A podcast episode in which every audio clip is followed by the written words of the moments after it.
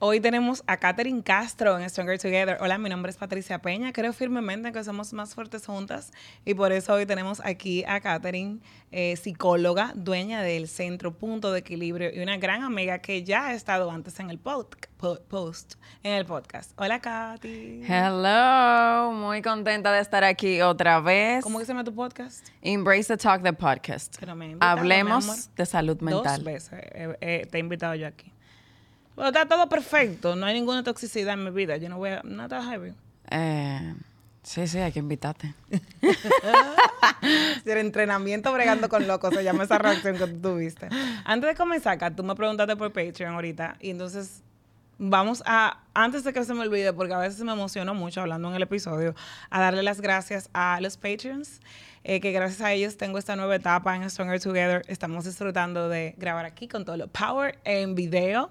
Y bueno, pues una de las Patreon que está patrocinando porque tú puedes patrocinar un episodio del podcast. ¿Lo sabías? No, me... Hay un plan que se llama Más, Más, Más, Más Fuertes Juntas en el link de la vida de Stronger Together Pod en Instagram y Patricia Pena, donde puedes, eh, si te unes a ese plan, son tres planes, o sea, que tú coges el que tú quieras. Pero ese te hace que patrocines un episodio y que hablemos de ti y de tu marca y de tu negocio y te promocionemos. ¿Qué tú dices? Vamos a hablar contigo, Catherine. ¿Qué es lo que tú dices? Cuente todo, estoy aquí, responderé tus preguntas, hablaremos ¿Cuánto ha pasado de la última vez que te invité al podcast? Tres años casi. Un viaje. Tú eres la misma gente que hace tres años. Para nada. ¿Qué ha cambiado?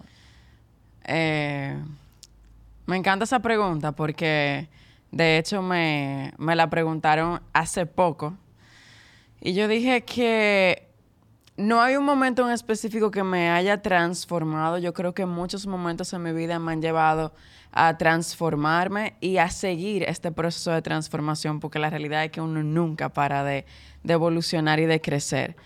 Yo creo que lo que más se ha transformado en mí es soltar el control, fluir, el creer en mí, el sobre todas las cosas saberme que no soy omnipotente que libertad es hacerme consciente y responsable de elegir lo que quiero y lo que no quiero, no lo que tengo y debo todo el tiempo.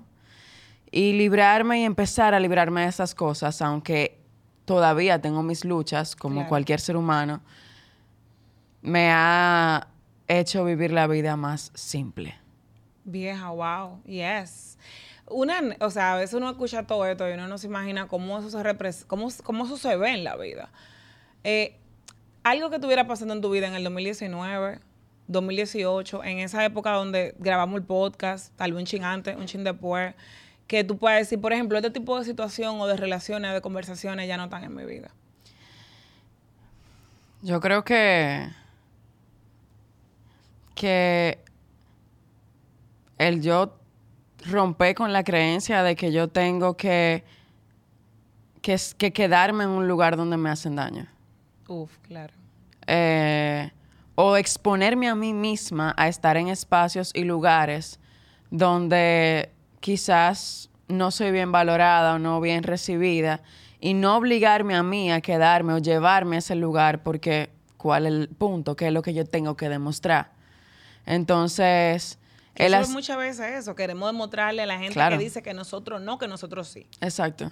Pero la pregunta que yo me, que, yo creo que ha cambiado es la mirada de las cosas de en lugar de cómo lo verían los demás, es cómo lo veo yo. Cómo lo sienten los demás es cómo lo siento yo.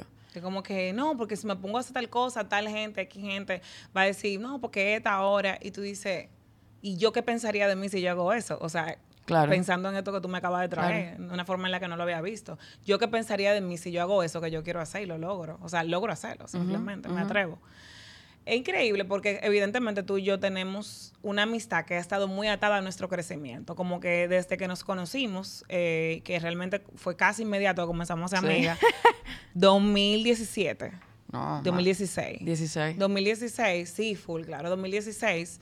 Eh, y fue como que eh, tú me contrataste para la parte de marca personal y, y, comenzamos a trabajar esa parte, a compartir mi trayecto como marca personal, como una jeva que se había atrevido, bueno, a ponerse allá afuera y a dar servicio y crecer. Con todo su miedo. Con todo el miedo del mundo. Y tú, uff, o sea... ¿Tú te acuerdas? Que lo Mira, ahí era que decía, quítate de los miedos, quítate que vengo yo. Entonces, ver y sentarme en el balcón de la casa y con Félix también, que también estaba en ese proceso, y comenzar a compartir, lo voy a lograr, y tú crees que yo pueda, y tú crees que esto pasa, y ver cómo nosotros a través de los años, mucho trabajo, eh, hemos ido haciendo esas cosas que en ese momento nosotros nos preguntábamos, ¿tú crees que, que realmente eso pase? Y también compartir nuestra parte de crecimiento personal, que lo exploramos de diferentes vías. Muchísimas. Muchísimas vías, mi amor, hasta chamán. Eso fue de todo. Tirano de espalda. Constelaciones. Constelaciones familiares. Eh, bueno, muchas cosas. Y justamente de eso dijimos, vamos a hablar de eso hoy. Porque tú y yo vivimos, eh, y, bueno, yo voy a hablar de mi parte, pero yo sé porque lo, tú me llegaste a compartir yo a ti, vivimos eh, buscar sanar en espacios que tal vez no eran necesariamente para sanar, sino más como tal vez para motivarte o para crecer o lo que fuera. Y yo digo algo por experiencia personal, que te lo voy a preguntar si tú estás de acuerdo. Por experiencia personal, yo digo, no no es, a veces, o sea, no vale crecimiento personal sin sanación mental. O sea, si tú no tienes salud mental, es tiempo de sanar, no es tiempo de crecer. Es así. Es así. Estoy completamente de acuerdo. Y creo que, que tú me preguntabas al principio como cuál ha sido mi transformación más grande en estos tres años. Y yo diría que precisamente es ese orden que tú le pusiste ahora a esto.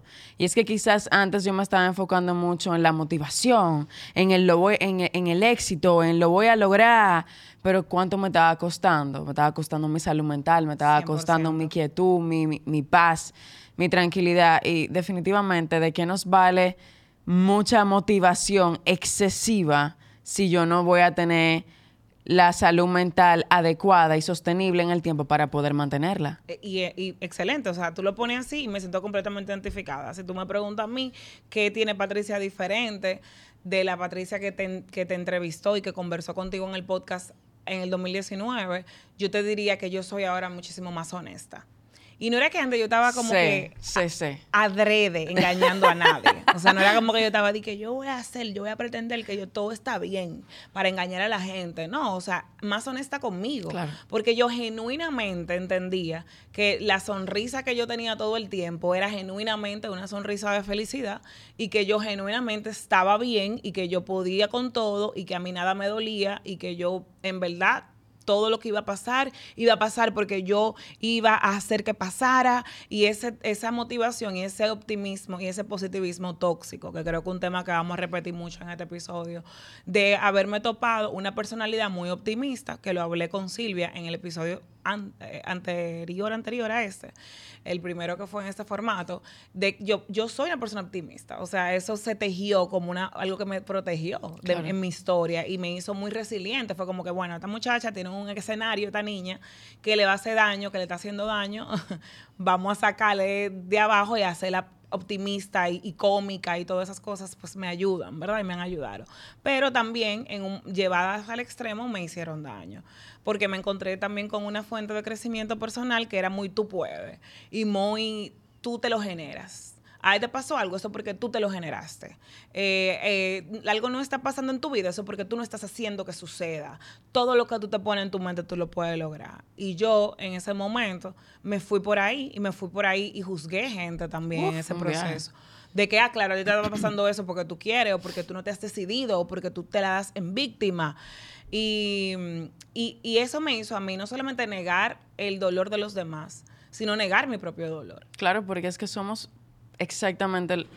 no podemos dar de lo que no tenemos. Si me trato de esa manera, es exactamente la misma forma en la que yo voy a contactar con mi entorno. Y cuando mi entorno de repente me cuestiona y me dice, pero es que las cosas no son tan blanco y tan negro, tú entras en esa confrontación porque tú lo ves todo blanco y negro. Entonces tú empiezas a pensar que el problema lo tiene todo el mundo cuando es algo que está habitando dentro de ti, pero aquí literalmente cuando dicen, ¿cómo yo voy a poder cambiar lo que yo no puedo reconocer de mí mismo? no puedo cambiar algo que no puedo reconocer. O sea, si no lo veo, no lo puedo cambiar, literalmente. Y creo que las dos estuvimos ahí. Claro. Y entendimos que eso era lo correcto y nos costó relaciones.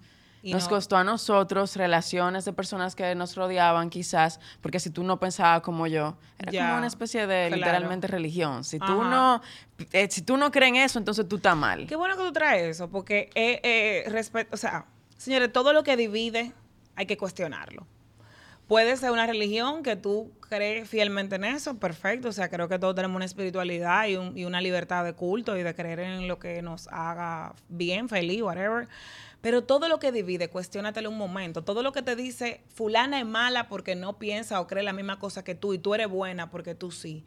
Cuestiónatelo. Porque todo lo que divide no viene del amor. Yo creo que el amor no divide. Y yo creo que nada bueno sale de la división. Y de hecho, que... Y ahí estábamos nosotras, como en esa... Sí, sí, sí, en ese juicio. En ese juicio. Y yo, a terminar en que, o sea, cuando llega, sobre todo cuando, cuando yo estoy detrás, porque logré muchas cosas. Sí, claro. Claro, pero ¿a qué precio? Era lo mismo que tú decías. O sea, sí, mucha admiración, mucha mira, ¿a qué costa?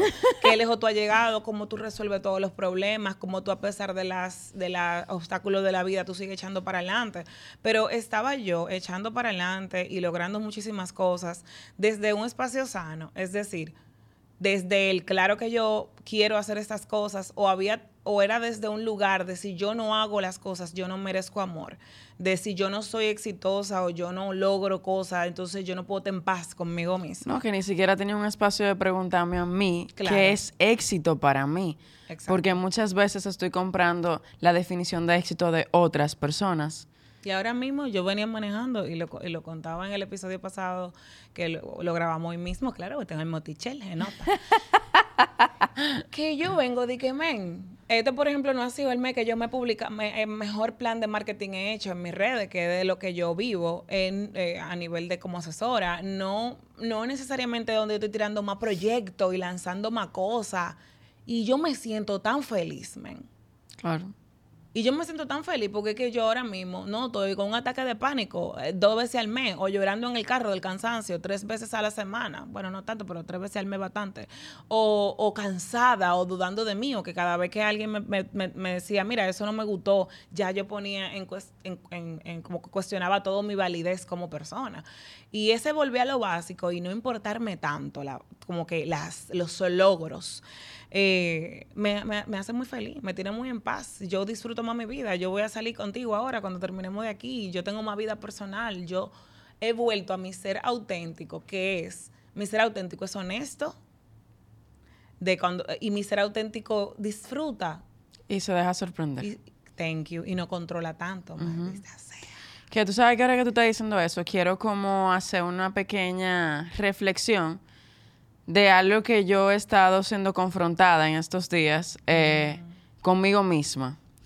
Y es como nosotros queremos de alguna manera invalidar esta parte de nosotros, como este niño interno que nos da, que nos lleva a estos momentos de, de magia, de esta sorpresa, y queremos estar siempre parados como desde el adulto que tiene que resolver, que tiene que hacer que se acuesta siempre bien, a la misma hora, que siempre va al gimnasio, la estructura. Que, se mantiene en esa estructura que hace que todo le va a salir bien. Claro, entonces tú lo piensas y contactamos con lo que hoy en día vemos todo el tiempo, leemos todo el tiempo, escuchamos todo el tiempo, y es un bombardeo excesivo de que para tú ser de tal forma, tú tienes que ser de esta manera. hábitos de gente exitosa en la mañana. En la mañana la gente exitosa hace que sé yo cuántos minutos de respiración, eh, que sé yo cuántos minutos de que no sé cuánto. Se rodea de gente que le suman y, estas fórmulas y fórmulas y fórmulas que como, bueno, puse el, el sticker de pregunta de que te hicieran preguntas y hubo una, una, escucha que trajo lo mismo que tú y yo habíamos pensado. ¿Cómo le hago? Y, ahí te hago la pregunta, Katherine, como terapeuta, ¿cómo le hago si tal vez me siento mal o me siento triste, me siento desanimada, no estoy en mi mejor año, estoy enferma o lo que fuera, o estoy enfocada en otra cosa como a divertirme? ¿Y cómo le hago con este bombardeo de positivismo tóxico? ¿Cómo tú definirías el positivismo tóxico? ¿Cómo lo puedo identificar? ¿Y cómo yo no dejo que tal vez me haga sentir como una pupú porque yo no siempre estoy bien.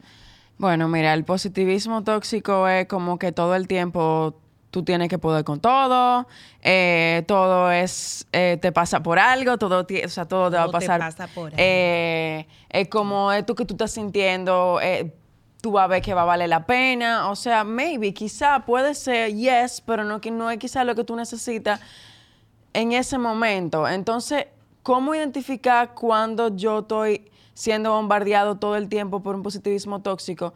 Es como él literalmente se conciencia de cómo yo me siento cuando yo escucho a una persona que me dice, eh, no, que eso va a pasar por algo. Y tal vez te cae mal, es como que cuestionarte, esta es la persona que yo de verdad necesito tener cerca en este momento, que en lugar de decirme, yo estoy aquí para lo que tú necesites, aunque sea para llorar o para darte el hombro, lo que te dice es, oye, tú siempre estás mal o tú siempre tal cosa. Es como que, Jude, o sea, vamos a, ser, vamos a ser serios. ¿Quién quiere estar mal?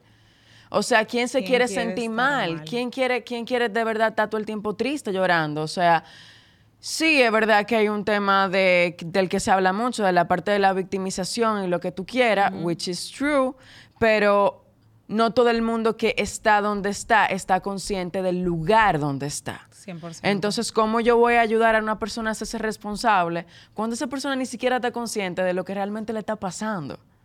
¿Tú me entiendes? Entonces hablamos mucho de la responsabilidad, hablamos mucho de, del que tú puedes, de esto y que lo otro, pero ¿cómo tú le dices a una persona que crea en él, o sea, que, que, que tú crees en él, que dale con todo, cuando esa persona le está costando creer en sí mismo en ese momento. 100%. ¿Tú me entiendes? Entonces... Y tiene un esquema y una historia que tú no conoces. Claro. Porque ¿qué, sabes tú cuál eran las voces que tenía esa persona en su niñez? Yo a veces estoy trabajando marca personal y hay un momento donde hay mucho tranque. Yo le digo a la cliente, mira, vamos a hacer esta sesión como una sesión de coaching porque no te veo ahora mismo en una posición donde realmente tú puedas sentarte a hacer un plan y un brainstorming conmigo y un sinnúmero de cosas, sino que vamos, vamos a sentarnos, mejor vamos a una sesión de coaching. Sí, yo estoy completamente de acuerdo, porque llegan en una posición más de quiero hablar de lo que me pasa que de quiero trabajar en una marca o en un plan. No, incluso que hablando de lo que le pasa, se desarrolla la marca. 100%, porque ahí salen cosas que tú dices, pero vamos a hablar de esto, o mira, esto es un buen punto para que tú te cuestiones lo que es coherencia. Mucha gente cree, entiende que, o sea, no, yo, pasa Patricia, que yo trabajo, eh, eh, viví un estilo de vida saludable, pero a mí me encanta salir, ¿verdad? Entonces me encanta salir, cenar, darme traguito con mi esposo, con mis amigas, entonces eso no es coherente. Y yo le digo, ¿no es coherente con qué? ¿Tú te acuerdas de mí? O sea, ay. Esas luchas Claro, o sea, te identificas. Y yo le decía, pero no es coherente con lo que la, tú aprendiste de lo que es salud, pero sí es coherente con lo que tú representas de lo que es salud.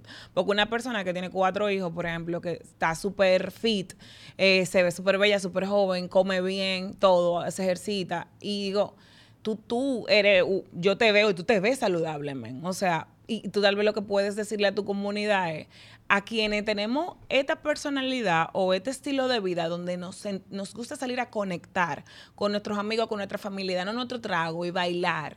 Eso también es parte de un estilo de vida saludable. Saludable no es el que vive pegado del jugo verde. Como que el que es, tiene inteligencia emocional no es que yo siempre estoy bien.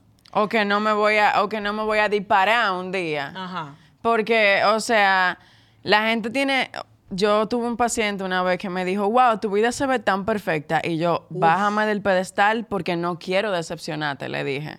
O sea, yo soy una psicóloga, mi, mis redes pueden, que trato de no hacerlo, de hecho, que se vea todo perfecto, pero yo soy una humana, antes que profesional, me quillo, me lloro, o sea, tengo emociones y muchas veces estamos idealizando la persona que está en redes sociales y eso es parte incluso de, caer en un positivismo tóxico. Claro. ¿Por qué? Porque muchas veces estoy pensando que mi vida es un disparate o una M en buen dominicano porque estoy comparando mi vida con la de fulano, pero la realidad... la que yo veo. Exacto, pero la realidad es que la salud mental no se ve en foto. Entonces, ten cuidado a quien tú pones en un pedestal, porque tú realmente desconoces la historia de, esa persona que tú estás viendo en foto.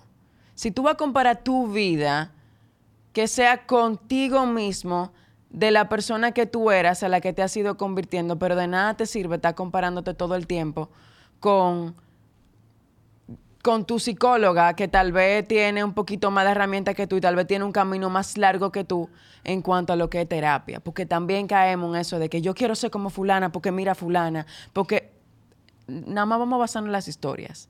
Empezando porque mucha gente tiene historias diferentes. Yo no estoy diciendo que una historia sea más fuerte que otra, porque cada Y una velocidad diferente. Exacto. Completamente diferente. Exacto. O sea, y está el tema de que yo no entiendo porque ella, pero ella no sale de ahí, si aunque ella sabe que... Eh, todo el mundo tiene su tiempo, su tiempo y, y, el tema de, tú te das tu tiempo, O sea, tú eres compasivo y, contigo mismo, porque si tú no eres compasivo contigo mismo, tú no vas a ser compasivo tampoco con los demás. Y yo creo que eso fue una de las cosas que, por lo menos a mí, no sé tú, me imagino que sí, me, me, me, se me hizo más difícil en el proceso contactar con esa comprensión, con esa compasión. Porque es que de verdad, de verdad, cuando caemos en esta positividad tóxica de que tenemos que poder con todo, de que tenemos que hacerlo nosotros todo solo, de que tenemos que ser eh, la mujer con capa. 100%. Eh, literalmente, ¿cómo, ¿cómo, tú me dices a mí que acceda a la comprensión? ¿Con qué se come eso, vieja? No sé qué es eso. Y, y, y, bueno, vamos a desglosarlo, el positivismo tóxico. Te voy a ir poniendo ejemplos y, cualquier ejemplo que se te ocurra a ti. Y me gustó mucho el que tú dijiste de todo pasa por algo. ¿ok? Y yo recuerdo una vez que me, lo, que me lo dijeron a mí. El tema de eso que pasó, pasó por algo. Vamos a hablar del todo pasó por algo desde un punto de vista de, de una persona que no es terapeuta. No, puede que no.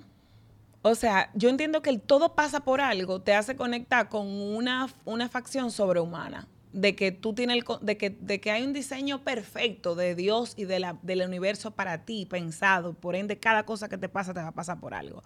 La verdad es que, en mi opinión, somos seres así de chiquiticos en el mundo y estamos sueltos y nos van a pasar cosas. Y nosotros podemos darle un significado a esas cosas que nos pasaron, porque tal vez como que decimos, mira, que es nuestra parte de nuestra resiliencia, decir, mira, por ejemplo, yo, yo, yo, yo elijo darle un significado en mi vida a la pandemia para mí. Yo digo, oye, la pandemia fue difícil, pero gracias a ese periodo yo tuve la oportunidad de hacer un super proceso terapéutico y darme cuenta que yo vivía cansada. Yo, gracias a ese periodo para mí, que tuve el privilegio de estar bien y tener comida y techo y, que no se murió ninguna persona cercana a mí, tuve la posibilidad de, de, crecer mi negocio hacia donde yo quería y cerrar lo que yo no quería. Está bien, yo le puedo dar ese significado, pero oye algo, hay una persona que perdió a su papá en pandemia ante el COVID. Le voy a decir que también pasó por algo, o que el COVID para todo el mundo pasó por algo. No, pasó. Y nosotros como seres humanos somos vulnerables al choque, al accidente, a la enfermedad. Y el momento donde tú estás viviendo todas tus emociones no es el momento para tú conectar con lo bueno de la vida.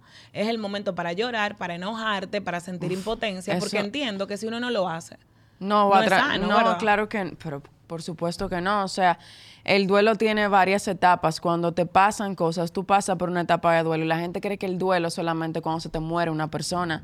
Es literalmente cuando tú cierras ciclos de trabajo, cuando tú cierras eh, ciclos de relaciones. Eh, o sea, tú, nadie no es necesario que una persona esté muerta para tener que pasar por un duelo. ¿Tú me entiendes? Wow. Entonces, eh, cuando una persona está pasando por un momento difícil, eh, donde las emociones de malestar están primando muchísimo. No es, o sea, no, no es, no, me gusta utilizar la palabra normal y normal, pero no es como lo adecuado eh, tú ir donde una persona y decirle de que sonríele a la vida que la verdad es que esto que te pasó fue por algo. O sea, no. No, y, y, mira, sonríele, porque eso, eh, te pasó eso, pero mira cómo tú tienes tu familia. Sí. O, Ayúdame. O, o sea, por ejemplo, cuando te dicen, tú deberías estar agradecido de que tú tienes tal cosa, y porque mira fulano de tal, por ejemplo. Cuando te comparan con otra persona, el duelo, o sea, el dolor de una persona no es más importante que, que, el, que el de la otra.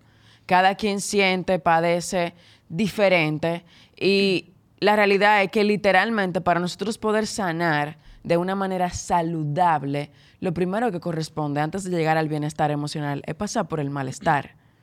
O sea, cómo nosotros pudiésemos estar aquí emocionalmente hablando en estabilidad, donde tú dices, wow, estoy eligiendo lo que quiero, si nosotros tal vez no hubiésemos, eh, no nos hubiésemos dado el permiso de decir, Loco, pero ¿y dónde yo estaba metido cuando yo estaba en este tú sí puedes, en este tal cosa? O sea, es como. Y tú, te llenas, y tú te llenas también como de, de, pique en ese momento, de, de tristeza, como, conchale, ¿cómo me llevé ahí? ¿Cómo, cómo me permití eso? la compasión. Claro. Tú y yo estábamos buscando sanar y encontramos un espacio ese fue el primero con el que nos encontramos. Y teníamos tanta ganas de echar para adelante que nos pusimos ahí. Y nos agarramos de las ramas que no pudimos agarrar, manita. Y nos estábamos cayendo, ¿verdad? Estábamos en el abismo, pero estábamos agarrados de esa ramita porque teníamos deseo de crecer. Pero eh, qué lindo es, señores, poder cambiar de opinión, darse permiso para evolucionar y reconocer cuando uno la estaba acometiendo. Y también entender que yo no puedo juzgar a esa Patricia y a esa Catherine, porque la verdad es que literalmente esas muchachas estaban haciendo lo mejor, lo mejor que podían. Y qué bueno que tú dices esta parte de, de lo mejor que nosotros hicimos lo que pudimos con los recursos que teníamos en ese momento. Y aquí yo quiero como traer un espacio a cuando le damos una mirada al pasado. Y es que muchas veces cuando miramos al pasado, lo digo porque he estado ahí, yo no estoy diciendo que yo me siento muy orgullosa tal vez de cosas que hice en un momento o de formas en las que me comporté, pero yo no, yo no puedo mirar a esa Catherine y juzgarla y señalarla porque literalmente esa persona hizo lo que pudo con los recursos que tenía en ese momento. Y muchas veces como que queremos entrar en este positivismo tóxico de... Eh, esta persona que yo fui ya yo no soy. Es como que tú estás negando parte de tu historia. Y parte de sanar y parte de sanar es aprender a sostener tu historia con amor, no negando quién tú fuiste, sino sosteniendo esa parte de ti que si realmente tú quieres ver el lado positivo, te trajo hasta la persona que tú eres hoy y te enseñó, pero no mirándola desde el rechazo, porque el pasado no es para avergonzarnos, sino una referencia para lo que ya yo no quiero y para lo que quiero seguir eh, sosteniendo en mi vida. Yo recuerdo una vez que, una amiga, eh, yo le dije a un amigo en común que la conoció como año después que yo, le dije como que, no, pero fulana te lo hubiese conocido, tal cosa, como que sé que, hablando de cómo ella era antes. Y esa persona se, se enojó tanto conmigo, tuvo una conversación súper confrontativa conmigo, porque como que, ¿por qué yo estaba hablando de cómo ella era?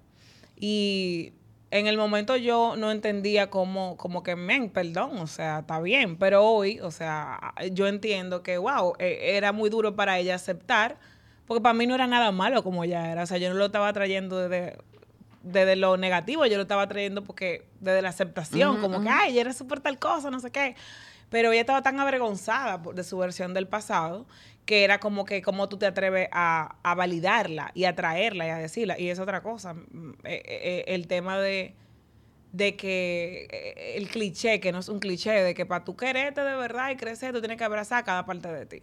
O sea, el tú y yo decir públicamente, mira, hace tres años, que eso fue otro día, ese episodio está ahí.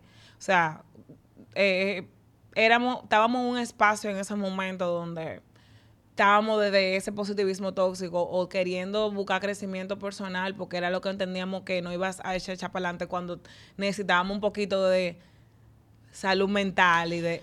Mm, o eh, buscar lo profesional adecuado. Nos ayuda también a... Sí, buscar lo profesional adecuado definitivamente. No pongas su salud mental en manos de cualquiera, señores. Esto es muy importante, muy importantísimo. No, y, muy importantísimo. Y, y como asegúrate de que tú estás yendo a un espacio seguro vamos a decir tres señales de que tú no estás en un lugar seguro. Sé que no hemos acabado con las señales tóxicas, pero ¿cuándo hemos seguido eh, una vaina en orden aquí? Nunca.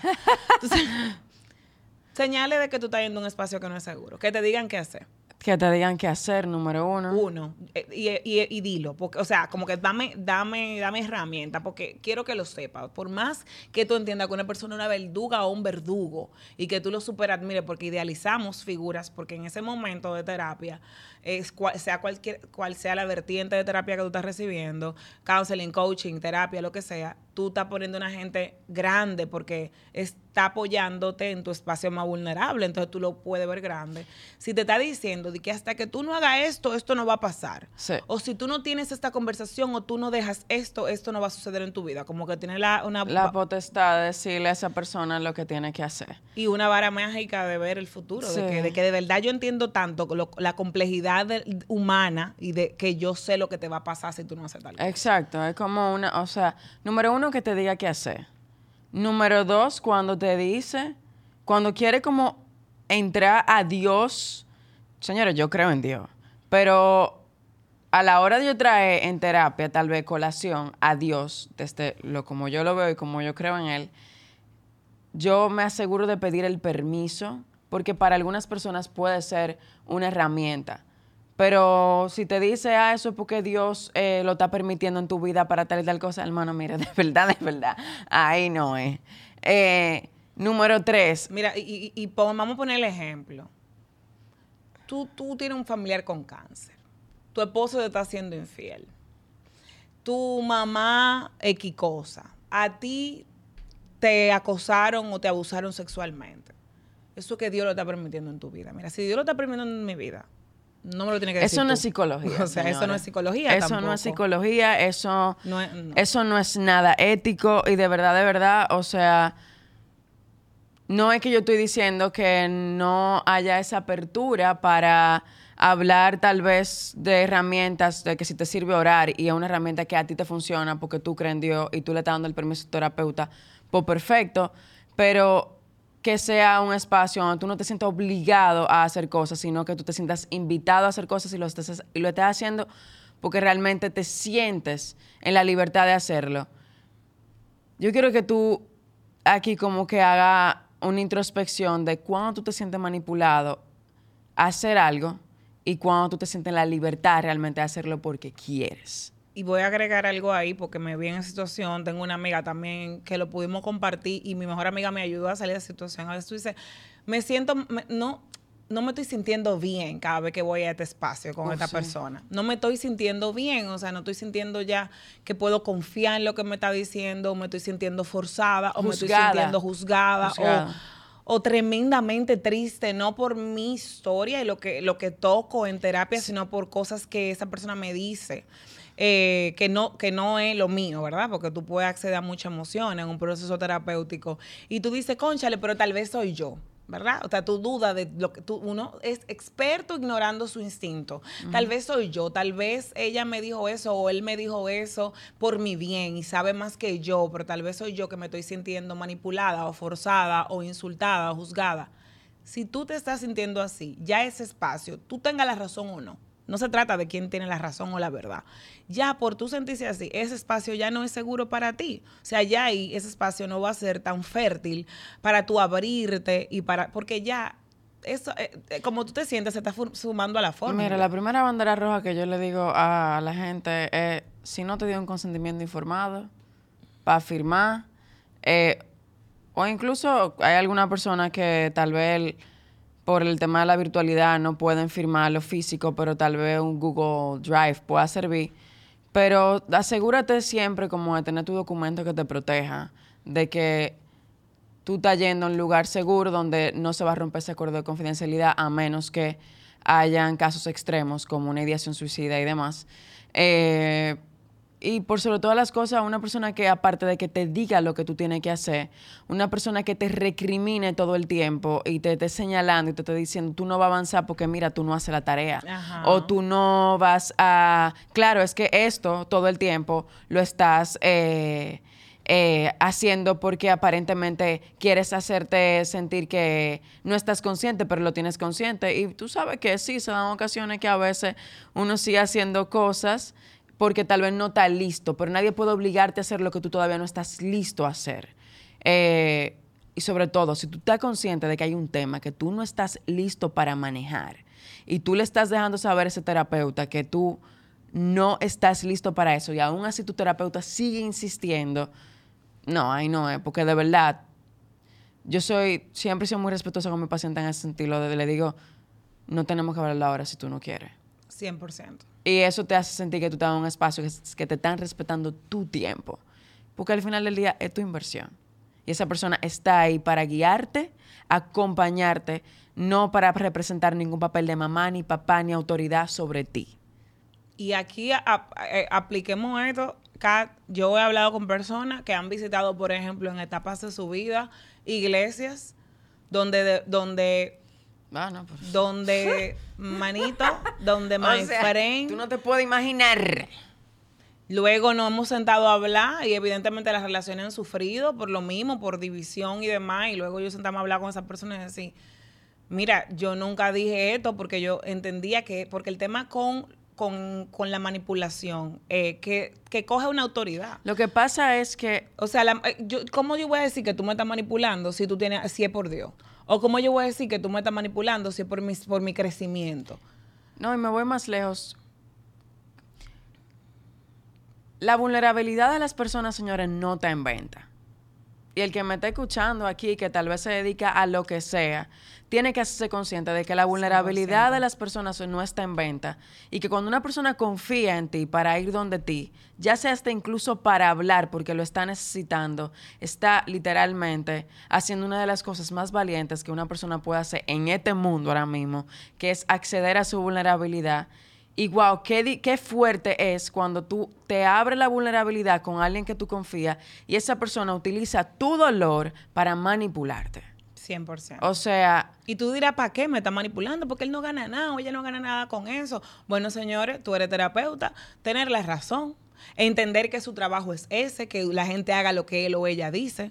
Y, lo que y, volvemos al mismo ejemplo de cualquier espacio donde tú sientas que tú estás ante una figura, que tú la estás viendo como una figura de autoridad o un guía, que puede ser eh, en, una, en una iglesia X, donde tú digas, conchale, yo me dicen que, que, si es mi esposo, yo tengo que hacer lo que sea que diga porque, porque, porque yo tengo que someterme. Y ahí hay tema de abuso sexual entre matrimonio lo hay, existe y se viola en matrimonio. No, y los sentimientos de culpa. Y, y, y, y, ese juego al sentimiento de culpa, de que si tú no haces cosas que tú genuinamente no quieres hacer, y si entonces tú eres hija de X, de Y, hija del diablo y no sé cuánto, y, tú no estás siendo suficientemente buena eh, persona, mujer, esposa, mamá.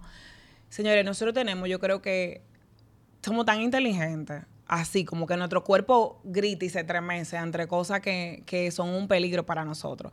Pero estamos eh, condicionados a veces desde niño a ignorar eso. O sea, desde que ti de niño te agarran y te dicen que obligado a a una tía tuya, aunque tú no quieras besar a esa tía, y tú ya desde ahí tú aprendes como a ignorar cómo tú te sientes y hacer cosas que tú no quieres hacer para ganarte la aprobación eh, o la validación y el favor de alguien. Y si tú en, este momento, porque a mí me ha pasado varias veces, eh, si tú en este momento te sientes así, que tú no te estás sintiendo cómoda o cómoda en un espacio con quien sea que sea, te estás sintiendo manipulada o forzada o, o, poco entendida, estamos contigo. O sea, te entiendo y simplemente que tú te sientas así es válido. No tiene nadie que venir a decirte, sí, tú tienes razón, tú eres buena y él es malo. No hay ni malo ni buenos en la película. Es simplemente que tú digas, tú sabes que yo me merezco validar cómo yo me siento y yo me merezco. Yo te prometo a ti, porque es que a mí me vendieron en el tema de crecimiento, una persona a mí me vendió que si yo no estaba sufriendo, yo no estaba creciendo. Sí, sí. Y mi terapeuta una vez... que si, el, músculo no se... Que si el, que algo que si no te duele... Eh, o si el músculo no te duele, algo así, como que Ah, como que va, bye, manito, que no es así. O sea, esa persona me decía a mí, hasta que tú no cojas funda conmigo, tú no vas a crecer. Porque entendía que si no me dolía y que si no era una vaina fuerte, dolorosa eh, para mí, no había crecimiento. Y que solamente con el dolor, con la crisis y con la cosa terrible que no pueden suceder, crecemos. Y mi terapeuta me dijo una cosa espectacular que yo la guardo en mi corazón. Que el amor también enseña. Claro que sí. Y que tú puedes crecer y sanar en espacios compasivos, amorosos, donde te sientes segura, donde te sientes seguros y donde hay confianza. No, y cuando... Tú te mereces espacios. Y si tú no te sientes así ahora mismo, porque todavía tú no has podido encontrar esos espacios. No, y me voy más lejos. Eh, yo estaba grabando un episodio con Jessica. Ah, de, Jessica... de, Jessica Valdés. Sí. De Embrace the Talk, the podcast. Y estábamos hablando de los detonantes. Y yo le preguntaba a Jessica, ¿por qué es importante hacernos conscientes de los detonantes? Detonantes son como, como... Esas alarmas que te disparan todo el tiempo. Como que eh, de un momento a otro, para, explicarlo aquí, eh, Catherine, por ejemplo, tú me dices algo, pasa algo y yo me voy y yo comienzo a sentirme ansiosa o triste o muy enojada y no sé qué pasó. Sí. ¿Cierto? Son, exacto, y que también son como esas, esos como botoncitos rojos que se van como pinchando, como que yo estoy hablando contigo y te dije como algo. Y yo tal vez de repente me enojé muchísimo. Y te lo tomaste súper personal, pero quizá tú no me estás viendo a mí, a Katherine, la que está hablando contigo, quizá tú conectaste con algo tuyo, de tu familia, que no tiene nada que ver conmigo. Entonces yo le decía, le preguntaba a Jessica, ¿por qué es importante como hacernos conscientes de los detonantes? Y ella dio una respuesta tan buena. Y ella dijo, si yo, estoy, si yo no reconozco que, por ejemplo, el tema de que ella puso un tema de si, si yo no reconozco que yo me afecta el tema de estar soltera en este momento y yo voy a espacios donde todo el tiempo me están preguntando, ¿y el novio? ¿Y tal cosa? ¿Y esto? Y como ya no estoy en eso y como tal vez no estoy lista para manejar la situación, ¿Por qué me tengo que exponer a ir a ese lugar donde no estoy preparada? Pero el positivismo tóxico te dice que tú tienes que ir. Porque si tú no vas, tú estás evitando el crecimiento. Porque si tú no vas, tú le estás dando fuerza a eso. No, manito, no estoy yendo porque reconozco que no estoy lista y no lo voy a hacer. Eh, déjame explicarte ah. cómo yo voy a ver Netflix en mi casa. Mm, muchísimo mejor. Me encanta eso. ¿Sabes que muy que estoy hablando con clientes, gente, amigos, familiares que tal vez no tienen, en este momento de su vida, no tienen un terapeuta, alguien que tal vez le esté ayudando a esa psicoeducación. Porque es que no tenemos psicoeducación, señores, no sabemos. Lo primero es que, mira, que me, estoy hablando con una persona, y oye algo, yo me enojé muchísimo y no por mal. ¿Cómo que no por mal te enojaste? Como que yo me alegré mucho y tú no justificas. Yo me alegré mucho, no por mal. No, tú te enojaste porque tú tienes derecho a enojarte. Mire, yo me enojé y no por, no por mal, no por mala hija, no por el O sea, no sé, Justificándonos. Justificamos cuando nos... y, yo me sentí, no triste, no triste. ¿Qué es no triste, manita? Que estaba triste tú, estaba triste. Estaba triste, estaba enojada y eso está bien. o sea, toda la única emoción que reconocemos como válida es la alegría y la felicidad. Uf, ahora que tú dices eso, ¿tú te acuerdas cuando yo cuando yo te cuando yo veía como mi pique tan destructivo, y cuando, ¿verdad? Cuando me dijeron eh, Exacto. Me acuerdo que te lo dijeron, Ajá, con aquellas con, aquellas palabras. Eh, y wow, qué pero para mí en este momento de mi vida conectar con mi pique, irme al gimnasio y darle con todo y yo sabe que en verdad sí estoy ya, que tengo derecho aquí ya, de que tal vez dijeron algo que me quilló, me lo tomé personal, sí, me lo tomé personal, pero en lugar, obviamente, de, de querer como entrar en un conflicto porque estoy ya, o sea, asumo el hecho de que sí, en verdad estoy detonada, estoy molesta, pero voy a, a sacar ese pique y a drenar ese pique de una manera sana y saludable, pero no es lo mismo cuando tú me enseñas eso y cuando tú me dices que there's nothing wrong, que no hay nada de malo con, con mi pique porque soy humana y por lo tanto me muevo por emociones, a que tú me quieras crucificar porque yo me estoy quillando. Claro, y porque tú siempre te quillas y por eso que tú nunca vas a lograr o siempre tus relaciones van a no sé No es por nada, señores. Alguien me dijo eso y puedo muy, muy... Eh, como yo digo, embrace the talk, o sea, puedo literalmente embrace the talk ahora mismo y yo les puedo decir a ustedes que lo importante, o sea, el problema no son las emociones. El, tema está en cómo yo me relaciono con esas emociones. Si tú no te, sabes, si tú no te estás sabiendo relacionar con tus emociones en este momento, quizá hay que aprender a, a, cómo gestionar esto y a psicoeducarte de la manera apropiada. Pero el hecho de que tú te quilles no significa que tú no vayas a poder aprender a cómo relacionarte con ese pique. Y, y, como yo que me creí literalmente que yo no iba a lograr nada en mi vida porque yo siempre estaba aquí ya. Y eso hace que uno se mantenga más quillado todavía, porque tú te sientes frustrado, impotente. ¿Qué voy a hacer con mi vida? Yo pensaba. No, así, muy frustrada. ¿Y qué está mal de mí? Claro. Porque, ¿qué hay de mal en mí? Yo no soy merecedora de amor, yo no soy merecedora de nada, porque yo tengo una emoción mala y negativa dentro de mí que eso... ¿What? Destruye. Ajá, yo, soy destructiva. Y ahí entra un tema que no sé si, eh, Catherine, que tú piensas al respecto, de nosotros comenzar a definirnos por algunas cualidades de las que tenemos. Yo soy eh, destructiva. No, o sea, tal vez tú puedes tener algunos hábitos así y tú puedes tal vez manejarlo y darte, date el chance. Eh, no, yo soy ansiosa. Yo creo que que tener que tener cuidado con el yo soy, porque ah, cuando tú... Eso o sea, hay un es un relajo que la gente a veces como que cree que es más psicólogo que, que uno. De que no, eh, eh, yo, cuando escriben, di que motivo de consulta, no, eh, depresión. Y yo como, ¿quién, quién, quién lo diagnosticó? o sea, es como que esa connotación, la forma en la que tú te hablas, ese autodiálogo interno es muy importante. Porque cuando tú crees que tú eres algo, tú te estás poniendo una etiqueta. Claro, yo recuerdo una, una persona que yo quiero muchísimo que en un momento me dijo, muy, me dijo, es que tú no entiendes, yo soy una enferma mental.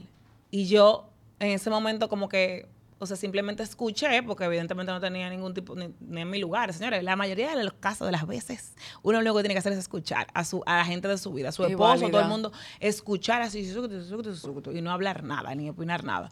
Pero después yo como que dije, conchale, esa persona es mucho más que eso.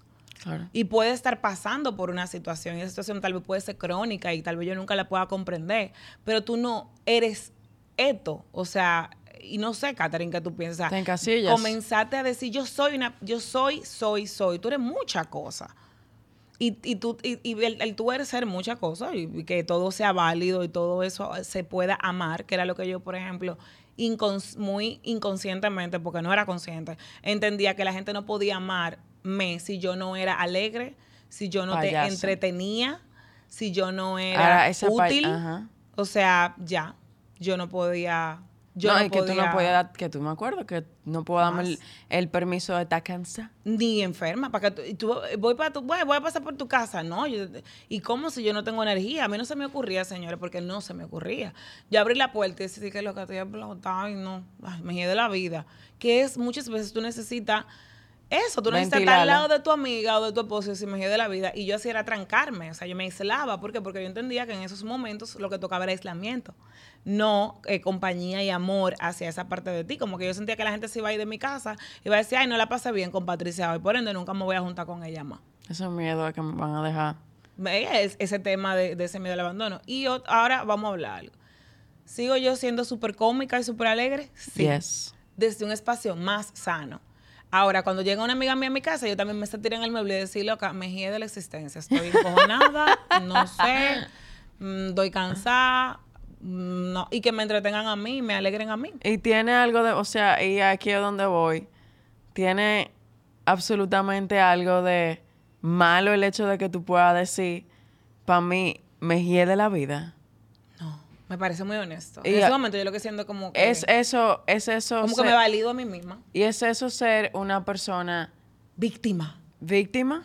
no. Ok. Es una persona honesta. Exacto, y es una persona responsable porque tú estás asumiendo, asumiendo cómo tú te sientes. Cómo me siento. Y puedo en ese momento eh, eh, cuidarme, autocuidado, puedo decir, no me expongo, hoy me siento como una pupis, no me expongo a personas que puedan detonarme porque me hacen comentarios, me hacen preguntas que yo tengo que estar enérgica y fuerte para manejarlos, no me expongo a tareas o ejercicios que requieran mucho de mí porque me voy a sentir que no estoy haciéndolo lo suficientemente bien. Entonces, ¿qué yo hago? En ese momento veo Netflix, me junto con mis amigos íntimos si me da la gana en mi espacio donde yo quiera y me puedo cuidar. O sea, no le estoy pidiendo a una niña que tiene gripe, que vaya al colegio, vaya al inglés, baile y haga un recital, porque cuando lo vemos con niños lo entendemos más. Y es lo que tú dices acerca de exponerte. Ya yo reconozco, por ejemplo, eh, eh, círculos, señores, pueden ser familiares, puede ser la, familia de tu esposo tu, y tú puedes decirme que me hacen preguntas constantemente, ¿cuándo tú vas a tener hijos? ¿Cuándo tú sí, qué? Porque es su forma de quererme, de preguntarme, whatever.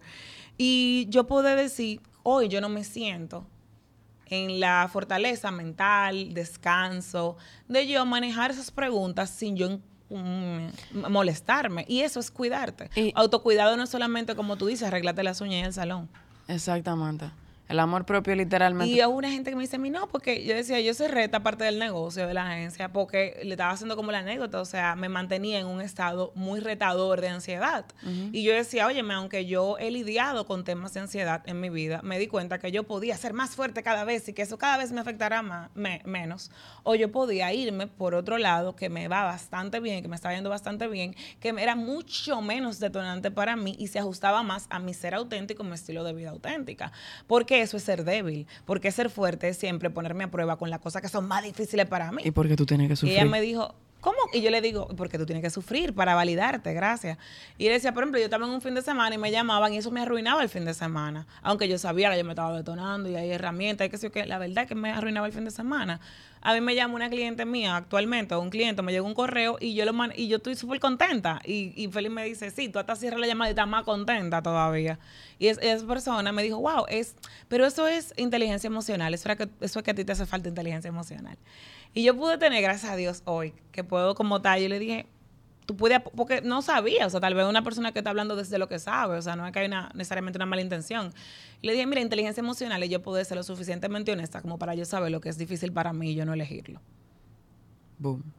Inteligencia emocional no puede con todo. Y como que entender que si yo soy inteligente emocionalmente, ya mi nada me afecta. Señores, que fuertemente mentiroso. O sea, es imposible. Claro, o sea, es como, es que tú nunca vas a dejar de meter de sentir. Una deliciosa hora conversando. Y para ir terminando. Para ir terminando, como que fíjate que cuando somos niños, que tú lo mencionabas ahorita, es como, conchale, ese niño vive dentro de nosotros.